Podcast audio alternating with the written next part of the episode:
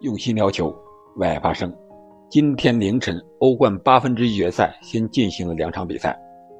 分别是葡萄牙体育在主场零比五输给了曼城，大巴黎在主场一比零绝杀了皇马。本期节目我们就聊一聊这两场比赛，当然最主要的还是皇马和巴黎这场比赛。这里是喜马拉雅出品的《憨憨聊球》。我是憨憨，感谢您一直的陪伴和收听。不出意料，和我昨天节目里说的一样，曼城踢欧冠，踢葡萄牙体育还是非常稳的。最终结果是五比零，斯特林延续了很好的状态，打进了一脚世界波。而德布劳内呢，作为中场核心，本场比赛发挥的也是非常出色，无论是组织进攻还是调度的传球。都是非常的到位，当然数据也是非常的亮眼，碧玺也打进了两个进球，本来有机会上演帽子戏法，可惜一个进球被吹越位在先，可以说曼城已经进入了八强。我们还是回到大巴黎主场迎战皇马这场比赛，我觉得一比零这个结果对于双方来说都不是太满意，为什么呢？大巴黎想要的结果肯定是在主场多进球，多拿净胜球，而在皇马这边呢，他选择了一个看似是四三三的阵型，但是防守的时候几乎就是一个四五幺。安切洛蒂排此阵容的目的是什么？我想他保底的一个目标，那就是拿一分，结果却是在第九十四分钟读秒的时候被姆巴佩。绝杀了，这样一个结果显然是不能够让安帅和皇马全队满意的。其实更不满意的是，有两张黄牌对皇马来说是至关重要的。次回合，卡塞米罗和门迪这两位本场首发的主力球员，下一回合都无法出场。我觉得从整体战术上说，皇马还是非常务实的，双方主教练都对。本场比赛非常的重视，踢的也是非常的小心，几乎可以说是以稳为主吧。大巴黎这面呢是战术上以梅西为核心，而关键先生却是姆巴佩。大巴黎是排出了也是同样的四三三的阵型，梅西居中是一个九号球员，但是他踢的却是一个伪九号，他经常回撤到十号的位置组织进攻。而两边分别是姆巴佩和迪马利亚，内马尔是由于有伤，在下半时第七十分钟的时候替补出场，替换下了迪马利亚。本场比赛发挥最亮眼的，那当然是打进绝杀球的姆巴佩。除了那一个进球之外呢，姆巴佩在边路的突破也是非常的犀利，让皇马的卡瓦哈尔这个右后卫几乎是非常的狼狈啊。让姆巴佩给突的，是一点办法都没有，而且姆巴佩在他身上还得到了一个点球，姆巴佩让梅西来主罚这个点球，可惜是库尔图瓦发挥神勇，猜对了梅西主罚的方向，扑出了这粒点球，否则的话，如果大巴黎能够取得二比零这样一个结果的话，我想第二回合对皇马来说危险就比较大了。本场比赛，我觉得双方确确实实把这场淘汰赛看的是非常的重要，特别是在中场的拼抢啊，是非常的凶。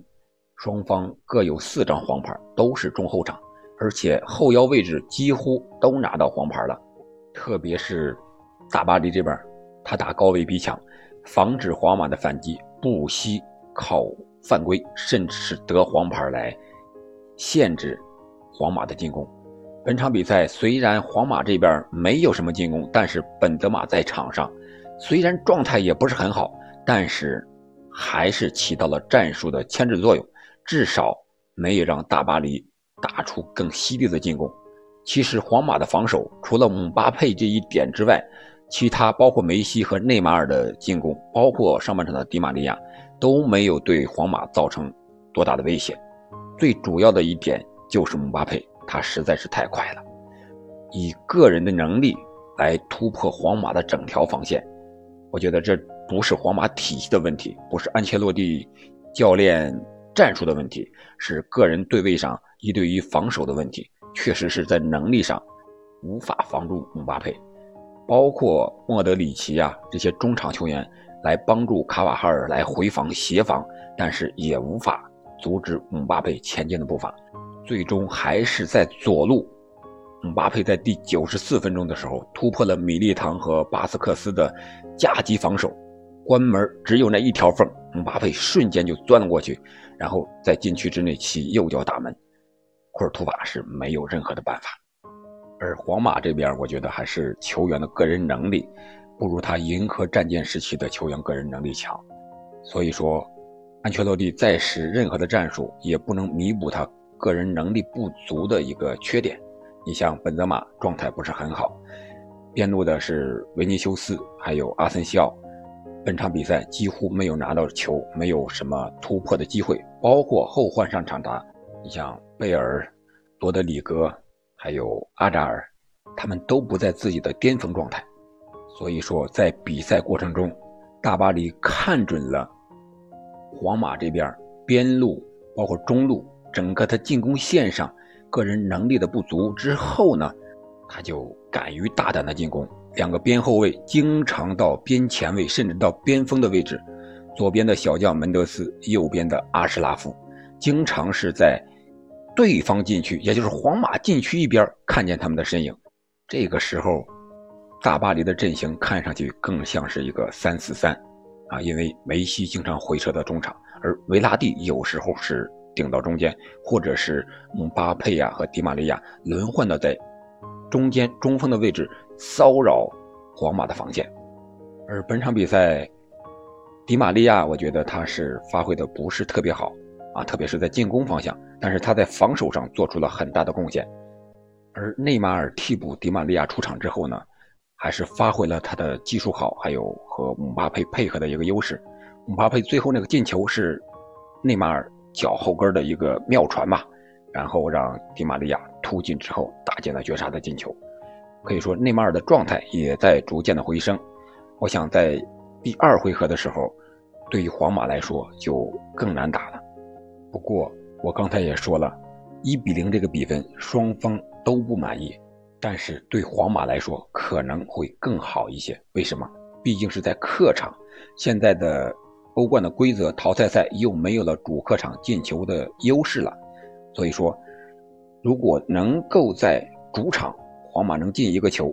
然后再守住的话，就能拖入加时赛最后的点球大战。如果能打进两个球再守住的话，那他就能够直接淘汰大巴黎啊。所以说，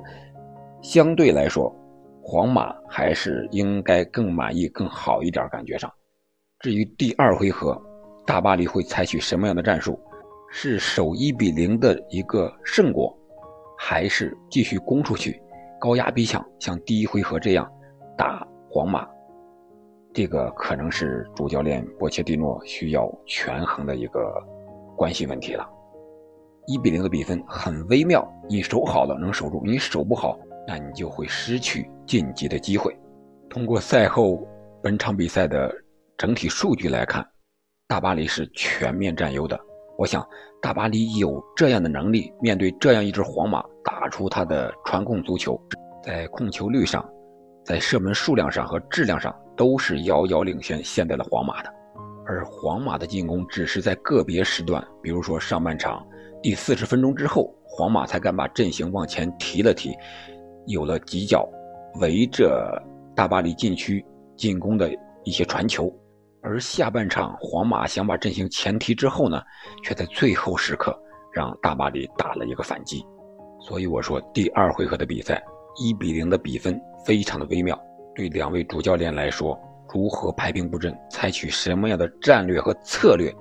也是值得商榷和思考的问题。好了，本期节目我们就聊到这里。你觉得皇马和巴黎谁会最终晋级欧冠的八强呢？欢迎在评论区留言。我们下期再见。